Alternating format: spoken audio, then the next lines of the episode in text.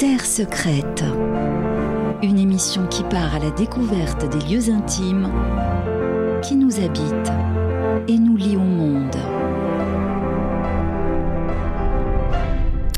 Bonjour à toutes et à tous, bienvenue dans Terre secrète sur Radio Territoria, une émission qui vous propose de partir dans les relations intimes que chaque individu tisse avec son ou ses territoires, les souvenirs de l'enfance, les espaces rêvés, les lieux qui nous attachent, bref, une émission pour les amoureux de leur demeure terrestre.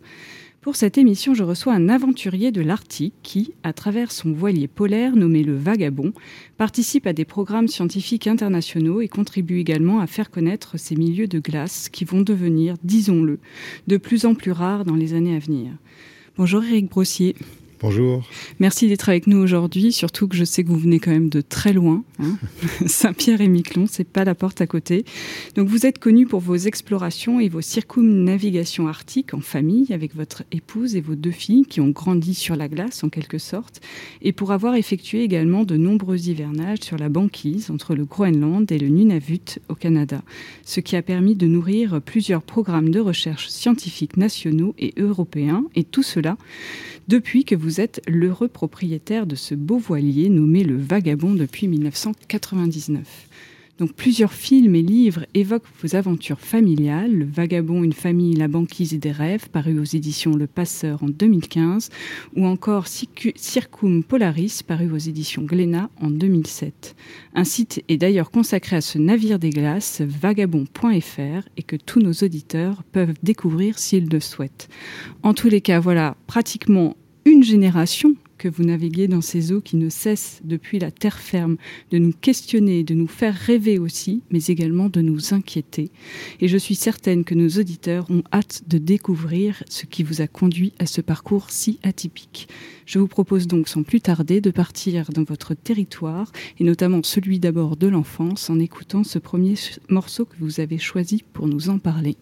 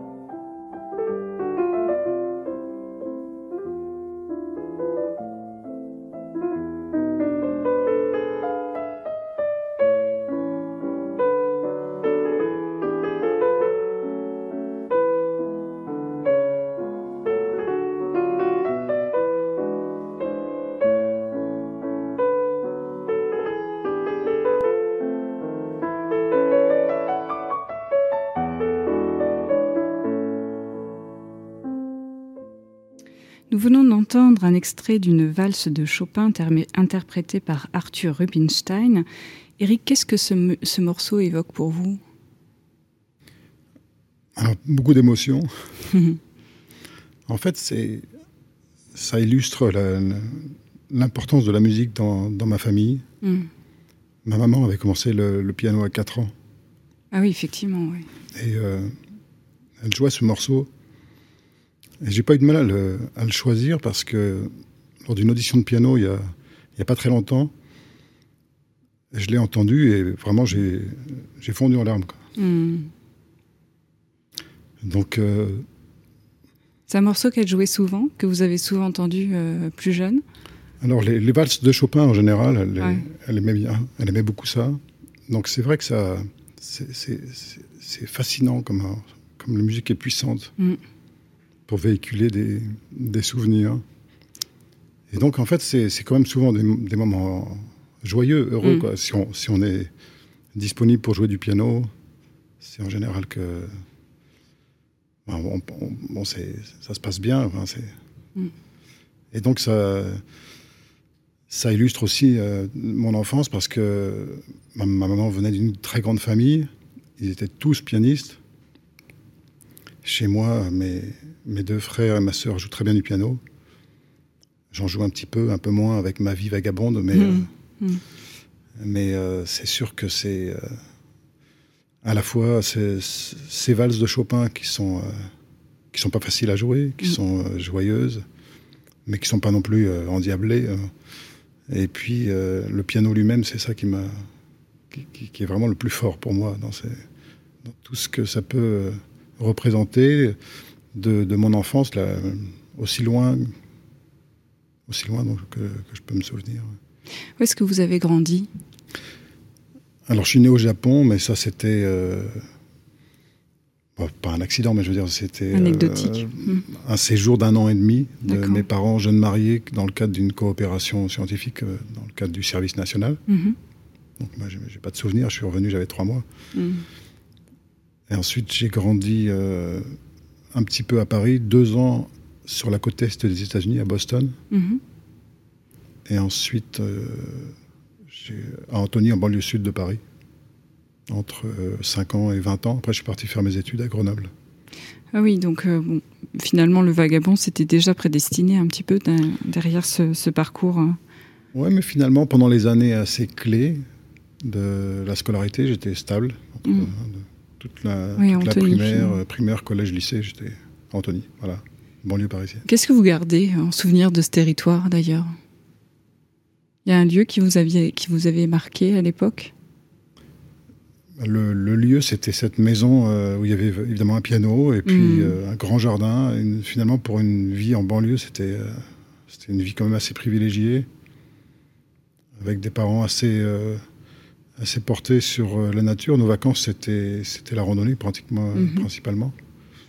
Donc, bon, quand c'était un week-end, c'était en Ile-de-France, mais quand c'était un peu plus long, dans les Alpes ou ailleurs. Mm.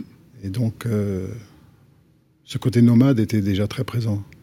Mes parents avaient pas mal voyagé. Ma maman, toute jeune, était partie euh, à, la grande surprise de ses parents en Afrique pour ah travailler comme, euh, comme aide euh,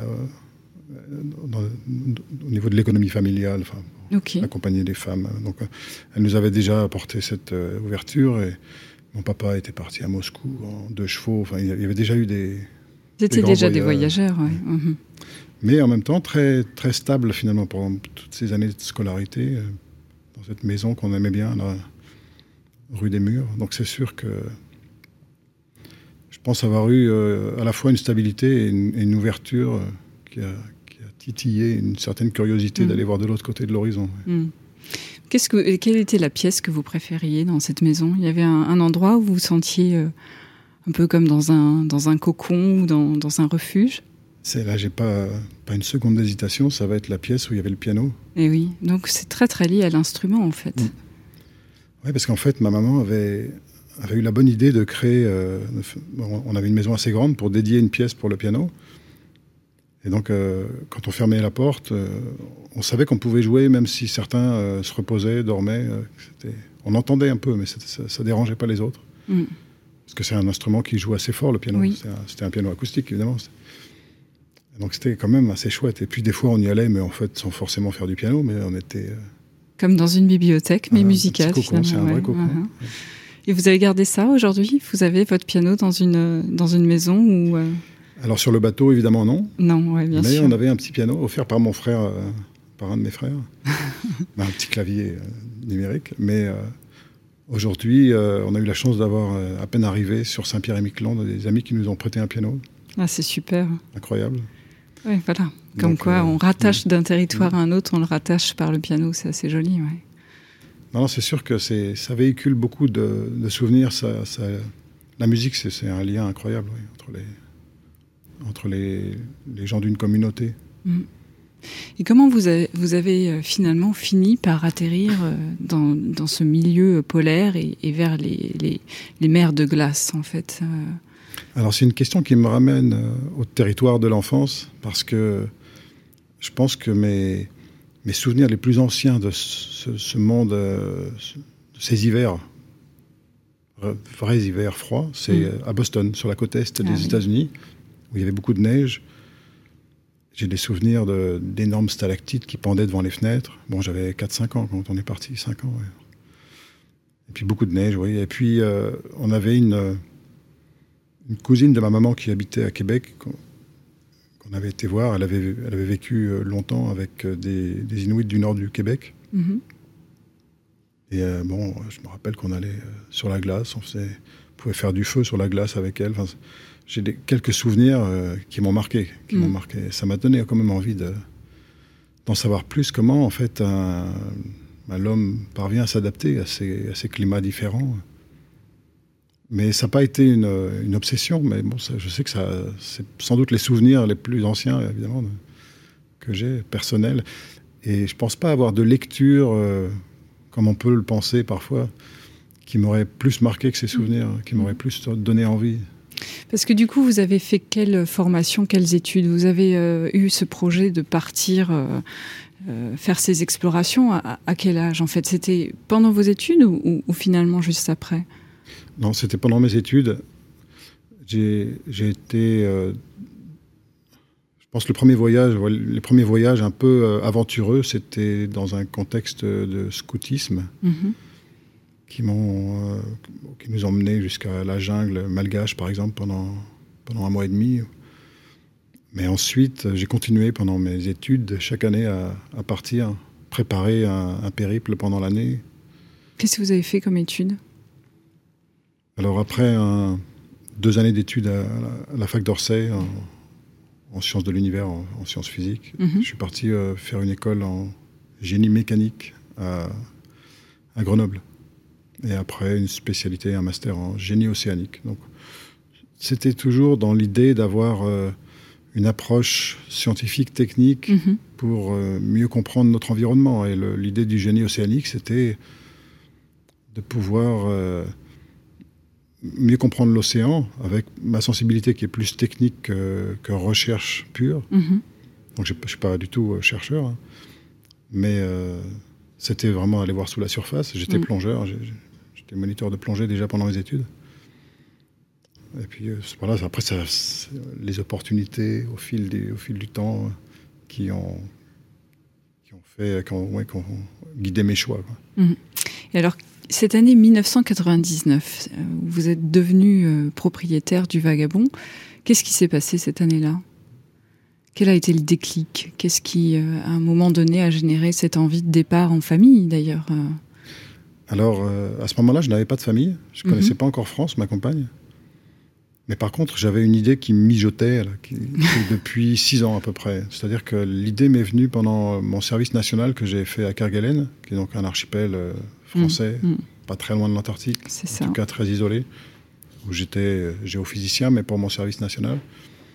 Et j'ai compris que pour aller dans ces endroits reculés, finalement, un bateau, c'est une bonne idée. C'est-à-dire qu'on peut emmener des gens qui ne sont pas forcément des marins, mais en, autonomie, en sécurité.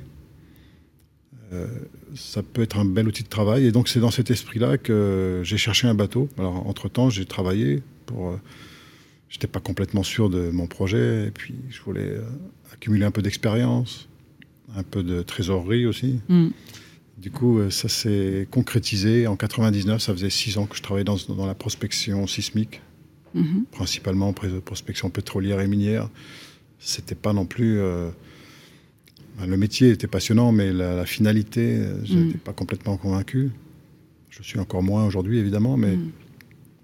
Tout cas, c'est une bonne solution d'aller mettre le nez dans une activité si on veut en savoir plus, euh, quitte à, pouvoir influencer, disons, avoir son mot à dire. Mm. Et puis voilà, donc en 99, je me suis, je me suis lancé, j'ai tout, tout arrêté démissionné et puis j'ai cherché, trouvé un bateau qui était un peu, un peu bizarre d'après les copains navigateurs. Moi, j'étais pas un, pas un marin en fait, moi. Je sais pas si je me sens marin d'ailleurs aujourd'hui, mais plus terrien quand même. Mais, mm. euh, ça a démarré comme ça et j'ai recontacté les, les scientifiques avec qui j'avais travaillé, euh, enfin qui m'avaient envoyé aux îles Kerguelen, mm-hmm. donc euh, enfin, l'Institut polaire. Et ça, bien, Victor à l'époque. Mhm. Et ça s'est bien passé. Ils m'ont tout de suite confié une équipe et donc ça a démarré comme ça. Ah, c'est super.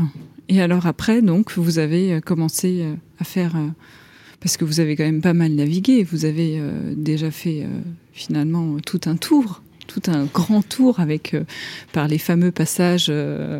Racontez-nous un peu ce premier, ce premier. Oui, alors je me retrouve avec un bateau endetté évidemment parce que ça coûtait bien plus cher que ce que je pouvais m'offrir. Donc mm. je m'étais endetté sur six ans, c'était quand même raisonnable, mais j'avais tout à faire. Il me fallait que je trouve des équipiers, de l'équipement, et donc j'étais parti sur cette idée de pour attirer des partenaires, me faire un peu connaître et me faire un peu d'expérience, de relier, euh, disons, la France à mon pays natal par la route la plus courte, avec mon bateau, maison, outil de, outil de travail. qui se trouve donc la route la plus courte, c'est le passage du Nord-Est, ou la route maritime du Nord, comme l'appellent les Russes. Et donc euh, de la France, le tour de la Scandinavie, longer la côte russe et, et redescendre sur le Japon.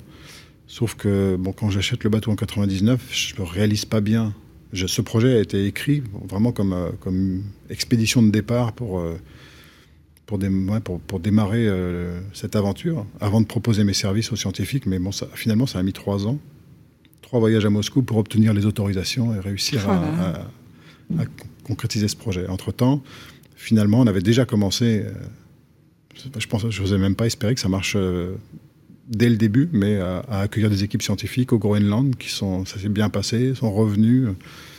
Et puis dès le début de l'aventure, j'ai quand même rencontré, euh, parmi les équipiers que je cherchais, j'ai rencontré France, qui elle est restée donc euh, dans l'aventure. C'est devenu tout de suite une aventure à deux finalement. ça faisait que quelques semaines que j'avais le bateau, il n'était pas encore à l'eau quand on s'est rencontrés, donc c'est devenu une aventure à deux. Ah, c'est super. Et alors, quelle est la première impression que vous avez eue euh, quand vous avez découvert ce, ce territoire. Euh, en tout cas, bon, peut-être pas euh, dès que vous l'avez vu, mais en tout cas dès que vous l'avez arpenté, dès que vous l'avez fréquenté, dès que vous avez navigué dessus, quelle est la première impression que, que vous avez ressentie? Alors, j'avais eu l'occasion d'aller euh, dans l'Arctique avec. oui, lors de voyages que j'avais montés pendant mes études. J'avais traversé le nord du Québec en vélo. En vélo, on pédalait quand on pouvait, c'était trop, trop compliqué de pédaler. Mais on avait descendu une rivière dans les territoires du nord-ouest canadien aussi en raft. J'avais traversé l'Islande à vélo. Enfin, J'étais quand même attiré par ces régions mm. euh, arctiques, mais tout ça, c'était l'été.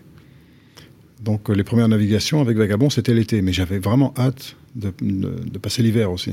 Et c'est là qu'on commence à comprendre d'où vient finalement ce, blanc, mm. cette glace, ce froid, cette neige. Et, euh, et, le premier hiver, ça a été euh, finalement, à la fin du passage du Nord-Est, en 2002-2003, ça va faire 20 ans, on s'est retrouvé à être passé plus vite qu'on ne pensait, puisque personne, aucun bateau n'était passé d'un coup comme ça, euh, sans, sans, hiverner le passage du Nord-Est. Donc, on, presque déçu de, que ce soit terminé, euh, on se dit, bon, de toute façon, on va rester l'hiver, on était prêt, on avait mm. tout, prévu pour, en Russie. Donc, on, a, on passé un hiver, alors c'était quand même à Petropavlovsk-Kamchatsky, c'est une, une, ville quand même, mais bon, on était pris dans la glace jusqu'à début avril. Et ça, ça a été euh, déjà une, belle, euh, une belle entrée en matière qui ne nous a que donné envie de proposer nos services aux équipes scientifiques toute l'année. Et c'est ce qu'on a fait après. On a enchaîné 2004 euh, à 2009. On a passé cinq hivers d'affilée dans la même petite baie sur la côte est du Spitzberg, mhm. l'île principale de l'archipel du Svalbard, au nord de la Norvège, entre le, entre le Cap Nord et le pôle Nord. Et euh, là, c'était donc pour des programmes scientifiques qu'on avait en, hiver comme en été.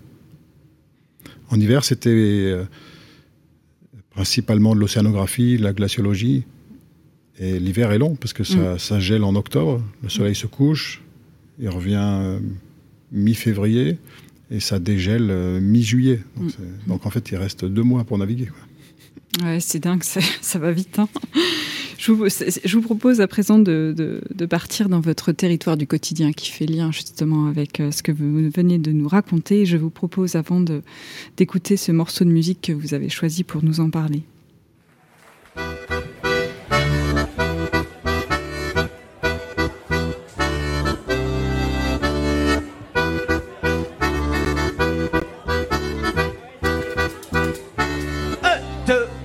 Donc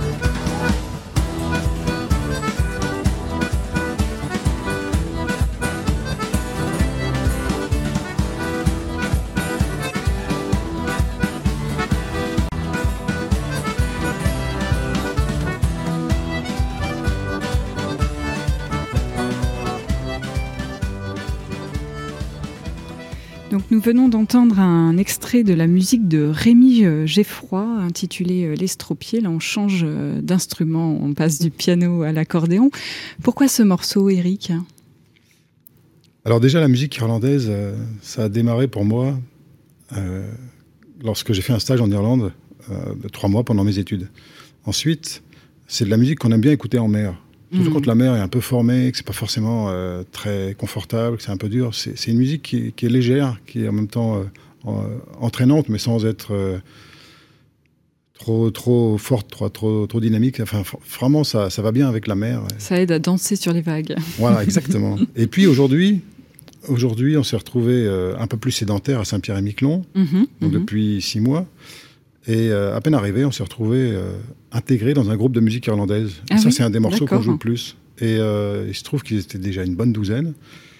Mais bon, France s'est vu euh, confier deux, trois flûtes là, pour elle s'est mise à la flûte irlandaise. Et moi, un piano. un piano, génial, d'accord. Il y avait un piano dans la salle, euh, un, lieu magnifique d'ailleurs, où, où, ils, font leurs répétitions. Mais personne ne jouait du piano. Et, et puis le, le chef du groupe, là, le leader, m'a dit Mais ça, on, peut, on peut jouer du piano avec la musique irlandaise, c'est pas de problème. ah, super. Et donc, ça, c'est un des morceaux, évidemment. Ça, quand on est 15 à jouer ça. Euh, c'est chouette. Il y a quand même une belle ambiance. Donc, c'est vraiment euh, quelque chose qui, qui illustre euh, à la fois cette vie vagabonde et puis le, voilà, le territoire d'aujourd'hui. Finalement, ce qui fait un peu lien avec tous ces territoires, ça reste la musique, j'ai l'impression. Hein, qui voyage d'un lieu à un autre et qui, qui donne le fil rouge de de ces déplacements un peu. Euh. Ouais, c'est curieux, j'en écoute pas énormément de la musique, mais euh, c'est euh, c'est pourtant un lien très fort entre les, entre les gens, entre les lieux. Mm-hmm. Et ça, ça fixe les souvenirs mm. avec vraiment une intensité, je pense, incomparable. Comment vous avez atterri à, Saint-Pierre-et-Miquelon. Alors, en dehors du fait d'y être atterri en avion, n'est-ce pas? Ben non, la première fois, c'était en bateau. Ah, en bateau? Ah bah Alors, racontez-nous donc avec le Vagabond, j'imagine. La première fois qu'on a été à, Miquelon, on est arrivé par le nord avec Vagabond et euh, on venait d'accepter une mission, donc une, parenthèse dans notre euh, parcours polaire, euh, pour aller en Équateur. Et ah c'était en 2017. on avait terminé une grosse mission de trois ans sur la côte est de l'île Baffin, au Nunavut, au Canada avec des scientifiques franco-canadiens principalement. Et on s'est dit, est-ce qu'on ferait pas une, petite pause Et paf, on me propose une, ONG parisienne qui me propose une, une, mission pour un géophysicien et euh, en binôme avec quelqu'un qui pourrait faire de la médiation. Évidemment, euh, avec Vacabon et la science qui se déroule à bord, on est un peu habitué aussi à transmettre et à mhm. passer ces, connaissances. Donc euh, on accepte, on part comme volontaire pour un an et demi en Équateur en famille. Et il fallait laisser le bateau quelque part. Brest, le port d'attache, était un peu loin. Et euh, en regardant la carte, le plus simple, euh, pour éviter les, histoires de, de, biens à l'étranger trop longtemps, c'était la terre française, l'archipel Saint-Pierre-et-Miquelon. Ça nous a bien plu. En plus, des, copains marins nous avaient dit que c'était une belle escale. On a eu un accueil incroyable. Mm. le bateau était parfaitement bien accueilli, en sécurité. Et donc on est arrivé dans les brumes traditionnelles du mois de juillet de, l'archipel. Mais on arrivait par le nord, donc quand on arrive par le nord, on arrive d'abord à Miquelon.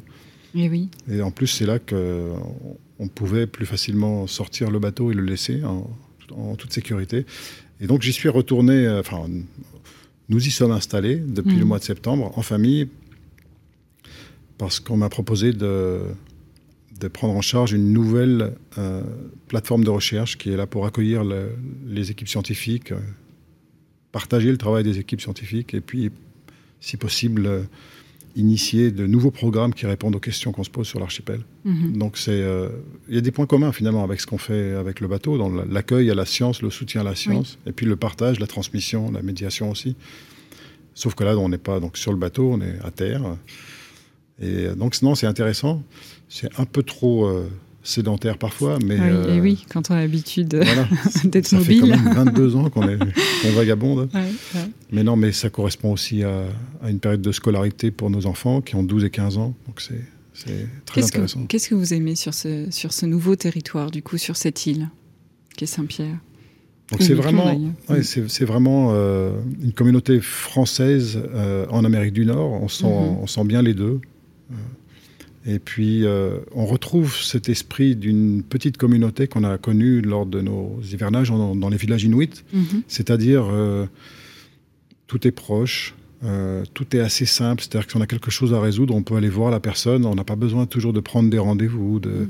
s'organiser, d'avoir des temps de déplacement un peu compliqués, d'être, de se perdre dans, ben, on sait plus où on, sait plus où on est sur la carte. Enfin, c'est, quand même assez intéressant, enfin, plutôt un privilège finalement d'avoir cette, ce mode de vie assez facile, confortable. De proximité aussi, j'imagine. Donc on peut, mm. ouais, voilà, tout, est, voilà, tout est, tout c'est simple par euh, le fait que c'est petit. Mm, mm, et euh, bon, il y a un bon niveau de vie, donc il y a une belle offre de, de loisirs. C'est, c'est vraiment un contexte qu'on, qu'on apprécie beaucoup pour cette période où nos deux adolescentes euh, mènent leur scolarité avec brio d'ailleurs. Donc, non, c'est, je pense que c'était le bon choix, même si nos vagabondages nous manquent un petit peu parfois. On va essayer de conserver ça. On, est déterminé à conserver nos vagabondages de, l'été. Mm, mm. Mais euh, on verra si on retourne hiverner un peu plus tard. Votre bateau est, à Saint-Pierre avec vous? Non, il est à Grisfjord, qui est un village inuit, qui est d'ailleurs le plus petit euh, village inuit du Nunavut, qui est le plus au nord du Nunavut, du continent américain d'ailleurs. Mhm, mhm. Donc c'est 3500 km plein nord de Saint-Pierre-et-Miquelon. c'est pas à porte à côté, ouais. Mm. Donc euh, on, a terminé la mission l'été dernier. Ça fait déjà depuis 2011 qu'on traîne dans cette région. On a passé déjà, c'est le quatrième hiver que le bateau passe à Grisfjord. Et on y retourne l'été prochain pour la, pour la suite des programmes scientifiques qui nous sont confiés. Ah, c'est bien, c'est chouette. Quel est l'endroit Est-ce qu'il y a un endroit que vous préférez en particulier sur l'archipel? Est-ce qu'il y a un lieu qui vous, qui vous a tout de suite euh, attaché? Ou pas encore Parce que six mois, finalement, ça laisse peu de temps pour découvrir euh, ces lieux.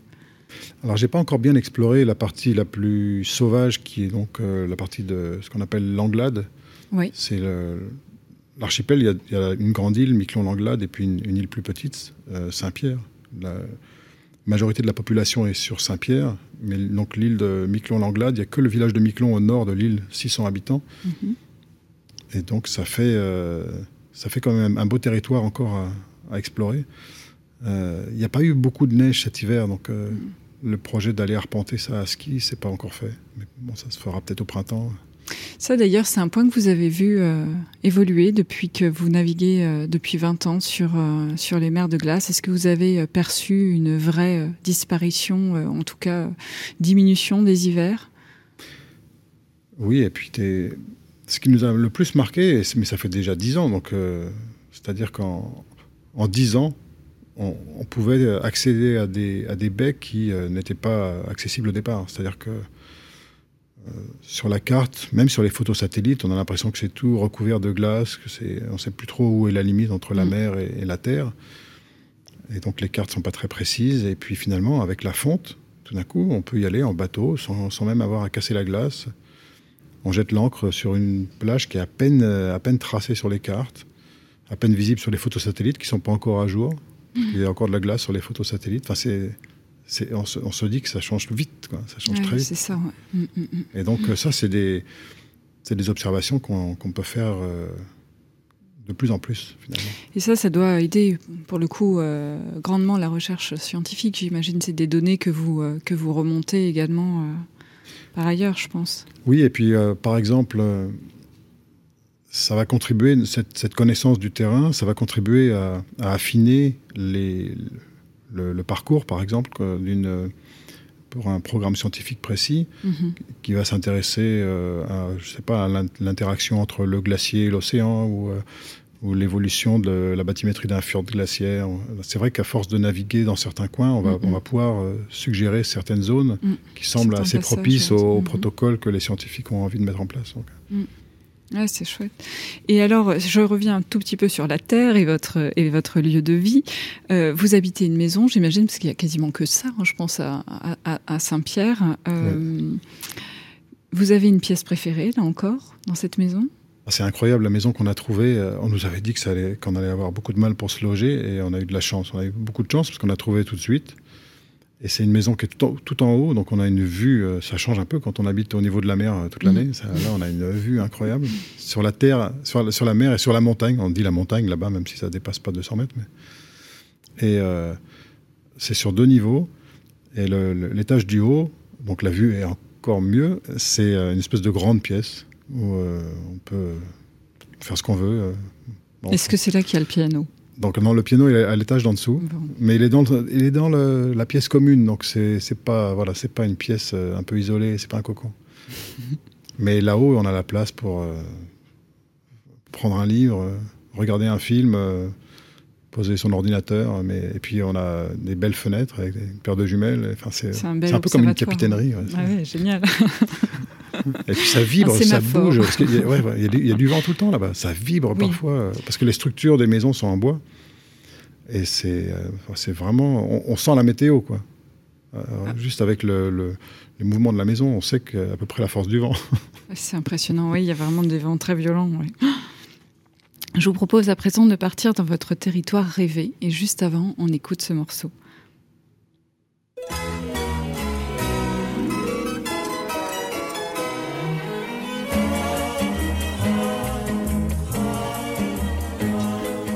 On peut vivre sans richesse, presque sans le sou. Des seigneurs et des princesses, il n'y en a plus beaucoup. Mais vivre sans tendresse, on ne le pourrait pas. Non, non, non, non, on ne le pourrait pas. On peut vivre sans la gloire qui ne prouve rien, être inconnu dans l'histoire et s'en trouver bien. Mais vivre sans tendresse, il n'en est pas question. Non, non, non, non il n'en est pas question. Quelle douce faiblesse, quel joli sentiment, ce besoin de tendresse qui nous vient en naissant, vraiment, vraiment, vraiment. Le travail est nécessaire, mais s'il faut rester des semaines sans rien faire, eh bien, on s'y fait. mais vivre sans tendresse, le temps vous paraît long, long, long, long, long. Donc on vient d'entendre un extrait de la chanson de Bourville, La tendresse. Moi, moi j'aime beaucoup Bourville aussi, donc c'est très sympa de l'entendre. Pourquoi cette chanson, Eric? C'est la chanson un peu fétiche qu'on a dans ma famille. Quand mon frère nous avait nous avait apporté un jour, et puis on la chante régulièrement. Et en fait, je me dis que finalement, c'est ce dont on a le plus besoin face à notre monde en pleine mutation, euh, aux bouleversements qui sont en cours. On n'a pas besoin de les détailler ici, mais euh, mm. finalement, euh, si on parle de sobriété, ça peut être associé à peut-être un peu de frustration, Certains vont parler de, la punition. Mais finalement, si on regarde notre environnement, que ce soit la nature, que ce soit soi-même, nos proches, nos amis, notre, nos activités, nos projets, avec plus de tendresse, ça peut peut-être être, agréable finalement mm. d'aller mm. vers, vers plus de modestie, mm. plus de sobriété. Et donc, il n'y a pas de punition, la tendresse, c'est pas mal. Ouais, c'est bien. Et c'est vrai que cette relation euh, tendre qu'on peut avoir aussi avec son environnement, c'est tout à fait une, jolie approche euh, à cultiver, probablement. Ouais. En fait, on ne protège bien que ce qu'on aime. Mm. Donc, on, ça, on, en est conscient avec ses enfants, par exemple. Mais euh, si on, on, prend tout, tout ce qui nous entoure, notre, notre métier, notre, notre mode de vie, notre environnement. Mm. C'est un tout finalement. Ce sont des, des maillons de la même d'une chaîne. Mm. si on, on met une bonne dose de tendresse dans tout ça, on devrait, on devrait évoluer dans le bon sens et en conservant le, plaisir de, vivre. Oui, oui, qui est important. Mm. Ah, sinon, on fera rien. et non, ça c'est sûr. Si vous aviez la, possibilité là de, de, de vous téléporter, euh, où est-ce que vous iriez? Là, tout de suite, je pense que j'irai sur mon bateau. Oui. Il vous manque alors? Je pense que j'y ouais, pense tous les jours, mais c'est pas le bateau lui-même, mais c'est. Euh, en plus, là, il est à Grissfjord, c'est un village que j'aime beaucoup. 120 euh, personnes, alors on connaît peut-être pas tout le monde, mais bon, de vue, c'est sûr. Mm. Donc, euh, c'est sûr que c'est un endroit magnifique, c'est un endroit où on a beaucoup de vécu, avec nos enfants tout petits. Mais euh, c'est aussi tout ce que véhicule le, bateau, le mode de vie. Mm. C'est vrai que 22 ans, euh, c'est pas mal, ouais. Qu'est-ce que vous ressentez quand vous êtes sur ce bateau? C'est un mélange de, de liberté, contrainte aussi, parce qu'il faut quand même s'en occuper, mm. et puis de, de satisfaction d'avoir trouvé une place finalement. Mm avec les années, en, étant sollicité toujours un peu plus, on, finit par se dire qu'on répond à, un besoin. Et n'y a pas très longtemps, on m'a demandé si, si, je pouvais travailler sur un projet de, pour en faire une dizaine de vagabonds. Ah oui pour, euh, pour une communauté scientifique. D'accord. bon, je me suis dit, ça paraît beaucoup. Mais bon, je me suis dit, ah oui, là, quand même, c'est que ça répond en fait aux envies d'évoluer, de, de nos modes de vie, euh, en parlant plus spécifiquement de la recherche scientifique dans l'Arctique, ça a quand même besoin de grosses logistiques. J'ai mm-hmm. participé à une mission qui s'appelle Mosaïque pendant. la mission a duré un an, moi j'ai participé pendant cinq mois, qui était l'extrême inverse du petit bateau euh, qui peut fonctionner avec des voiles et des panneaux solaires. Là, c'était un brise-glace 100 personnes, dont 40 membres d'équipage et 50 scientifiques à bord. Je faisais partie, moi, de l'équipe logistique sécurité. Nos limites, c'est-à-dire que c'était des rotations tous les deux mois avec un autre brise-glace, même en plein hiver. Euh, deux hélicos, enfin bon, beaucoup de logistique. Mm. Euh, bon, suite à ça, il y a des groupes de travail. On se demande quel exemple on pourrait donner quand même dans les modes de travail, les modes mm. de fonctionnement.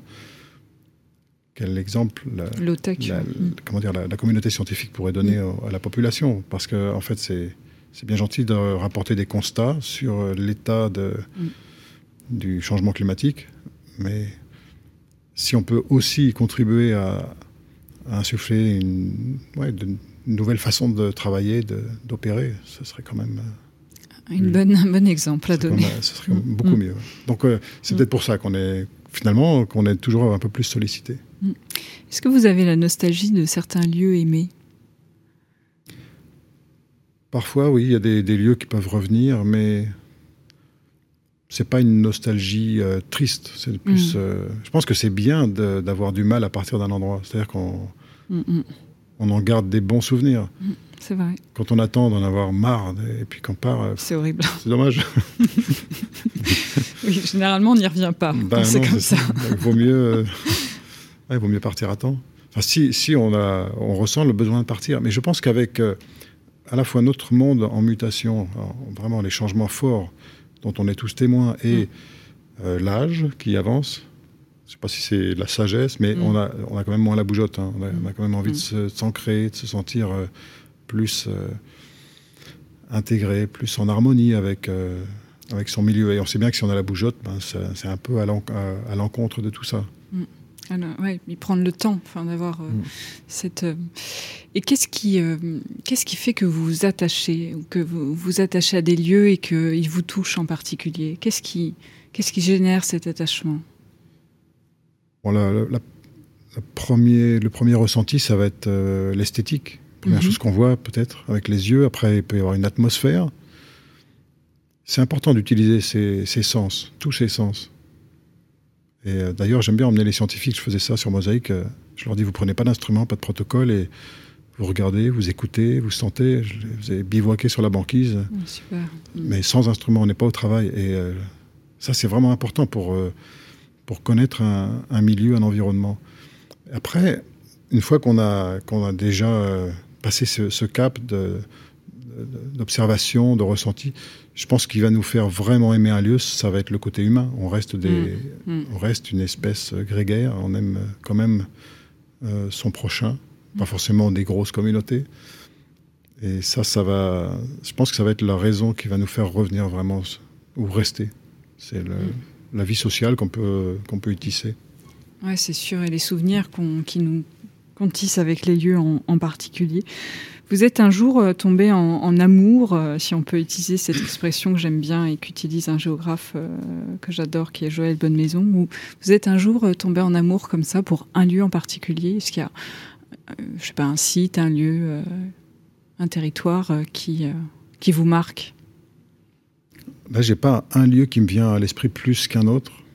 Je dirais que j'en ai plein. Peut-être cette chance. Et puis, je me dis toujours que, bah, en fait, le lieu, on peut voir encore plus beau. C'est mm. quand, même, euh, quand même fascinant de voir ce que la nature nous réserve de, beauté. Et on se dit que même les meilleurs artistes, finalement, euh, la nature n'a rien à leur mm. envier. Mm. non, c'est vrai. C'est spectaculaire. Hein, Et euh, non, j'ai pas un lieu qui me revient parce que ça pourrait être au milieu du désert, comme sur la banquise ou comme en montagne. Tout dépend du moment, de la lumière, mm. de l'esthétique du lieu. Et... Disons que ce serait quand même un lieu, les points communs de, ces lieux qui me viennent à l'esprit, euh, ce serait quand même des grands espaces. Mm, mm, ce ne sera, pas un lieu euh, urbanisé. C'est comme la nature euh, qui me fascine le plus. Même si je peux apprécier certaines œuvres créées par l'homme, l'architecture, je m'aperçois que je suis quand même plus sensible à, la beauté euh, la plus brute possible. Et les, et les lieux sous-marins, puisque vous parliez euh, tout à l'heure euh, de, faire beaucoup de plongées, les lieux sous-marins, quel, est votre ressenti quand vous plongez? On aimerait y passer plus de temps, on est, on est quand même limité. Hein. Hmm. On n'est quand même pas des poissons, mais hmm. là, il y a, un sens. je, disais qu'on aime. moi, j'aime bien mettre tous mes sens pour essayer de. Ce sont des instruments incroyables, d'ailleurs, les sens mm. de, l'être humain.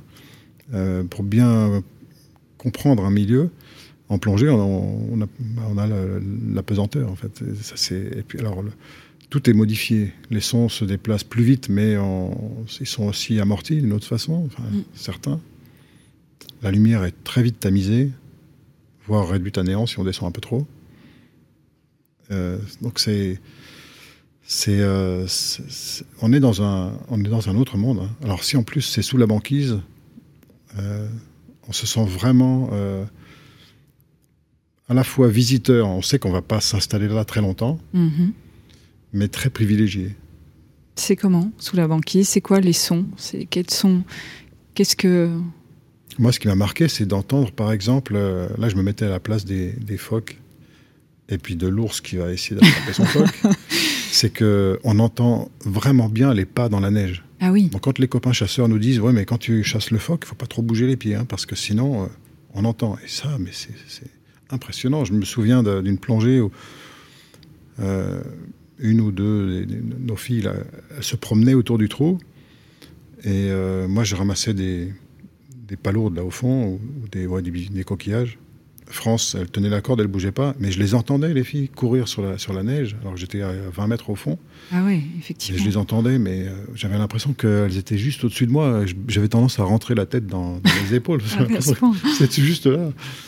Alors si c'est une motoneige qui passe, c'est comme, euh, comme un camion de pompiers qui passe et qu'on est, on est sur le trottoir. Enfin, ça fait mm. un, bruit, c'est impressionnant. Donc les sons se propagent très fort.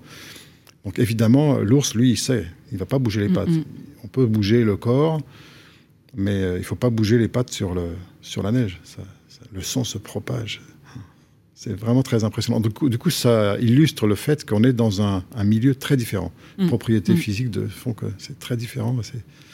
C'est un privilège immense d'arriver à, pouvoir être bien, en fait. Mm. Se sentir euh, serein. C'est-à-dire qu'on a, on a, on a été suffisamment patient pour apprendre à utiliser un matériel qui, qui peut être euh, un peu dissuasif.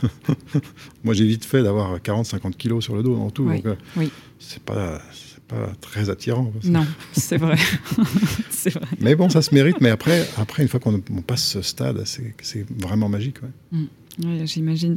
Bon, on n'aura peut-être pas, nous, euh, en tout cas, et, les auditeurs euh, et, moi, l'occasion un jour de plonger sous cette glace, mais en tous les cas, c'est très agréable de voyager euh, à travers vos images.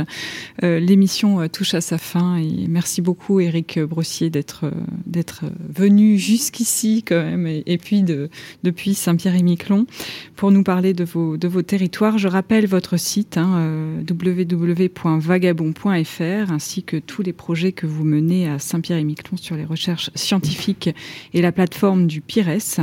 Encore merci à vous, euh, Éric Brossier, pour ces confidences territoriales et merci à toutes et à tous pour votre écoute et à très bientôt sur Radio Territoria. Terre secrète. Une émission à réécouter et télécharger sur le site et l'appli Radio Territoria et sur toutes les plateformes de streaming.